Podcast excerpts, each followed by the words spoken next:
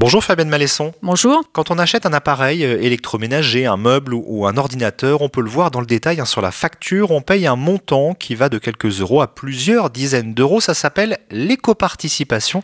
Qu'est-ce que c'est? Alors c'est un montant qui est collecté euh, effectivement euh, par euh, le metteur en marché, disons, c'est-à-dire le distributeur, le fabricant, et qui est reversé à un organisme qui est chargé avec le montant de toutes les éco-participations d'organiser la fin de vie de ces objets, c'est-à-dire bah, quand on va s'en débarrasser, qu'il soit le moins possible euh, polluant et le plus possible vertueux pour l'environnement. C'est-à-dire qu'on va éviter avant tout de les mettre en décharge, évidemment. Euh, L'incinération, c'est pas terrible non plus. Donc, ce qu'on va chercher à faire, c'est plutôt les réemployer ou les recycler. Et pour avoir une idée, aujourd'hui, euh, la somme globale de ces éco-participations, c'est euh, à peu près 2 milliards d'euros. Et euh, on estime qu'en 2025, euh, il va y avoir à peu près 5 milliards d'euros ainsi collectés parce qu'il y a d'autres euh, secteurs de la consommation qui vont être concernés. Donc, ce- c'est loin d'être des petites sommes et on a voulu savoir si euh, cet argent était bien employé. Et selon vous, l'efficacité du système euh, laisse à désirer pour plusieurs raisons. Oui, il y a de nombreuses raisons qui expliquent euh, une efficacité toute relative du système, en fait, à commencer par la collecte. hein, pour ce qui concerne les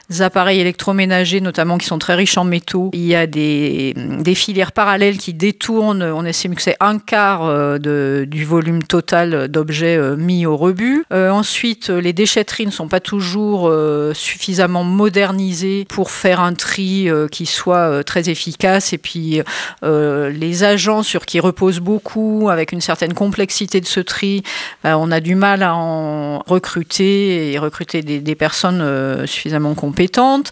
Ensuite, on a le fait que le recyclage n'est pas toujours possible parce que les appareils ne sont pas toujours conçus dans cette optique et puis il n'y a pas forcément des filières techniquement qui sont au point. Euh, et enfin, le réemploi qui est quand même la solution la plus intéressante, c'est-à-dire donner une seconde vie aux objets, est euh, actuellement trop peu soutenu. Donc euh, il y a plein de raisons qui expliquent que ces quelques euros qu'on paye à chaque fois ne sont pas forcément bien utilisés. Et pour améliorer la collecte, euh, on peut euh, normalement aller déposer les appareils en fin de vie dans les magasins où on les a achetés. C'est ça. Alors ça, c'est quelque chose qu'ignorent souvent euh, les consommateurs, hein, mais euh, on peut déposer. Alors quand on achète un nouvel appareil, par exemple, vous achetez un nouveau canapé, vous pouvez déposer votre canapé dans le magasin ou en tout cas le faire récupérer par le magasin, euh, quasiment quelle que soit la surface du magasin. C'est vraiment les toutes petites boutiques qui sont pas concernées. Et ce qu'on sait moins, c'est que pour les très grands magasins, il y a ce qu'on appelle le 1 pour 0, c'est-à-dire que même si vous n'achetez rien, vous pouvez euh, déposer votre meuble ou votre appareil électroménager.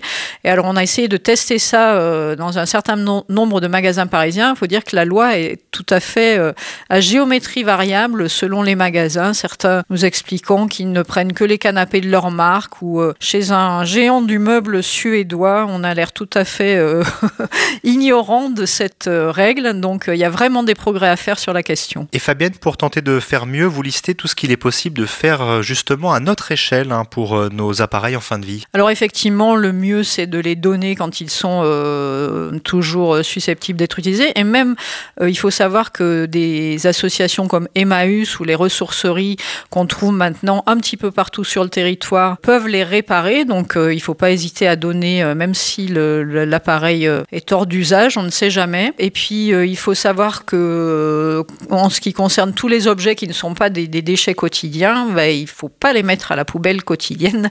Il faut euh, les emmener à la déchetterie. Alors dans les villes, c'est pas toujours facile, mais certaines villes ont mis en place des systèmes un petit peu de collecte ponctuelle dans certains quartiers, etc. On peut aussi citer l'initiative très intéressante euh, qui s'appelle Je donne mon électroménager, qui est malheureusement en vigueur simplement à Paris, Cannes et Nice et, et en Île-de-France pour l'instant, mais qui consiste à ce que euh, on vienne récupérer votre appareil chez vous avec euh, de multiples précautions pour qu'il puisse être réparé justement. Enfin, il y a pas mal d'initiatives qui essaiment, donc on peut se renseigner euh, soit auprès de sa mairie, soit un peu sur internet pour essayer de faire en sorte que les objets soient recyclés ou réemployés. L'éco-contribution payée par nous, consommateurs, peut mieux faire selon l'UFC que choisir. Vous en parlez longuement dans le magazine de ce mois de février. Merci Fabienne Malesson. Merci.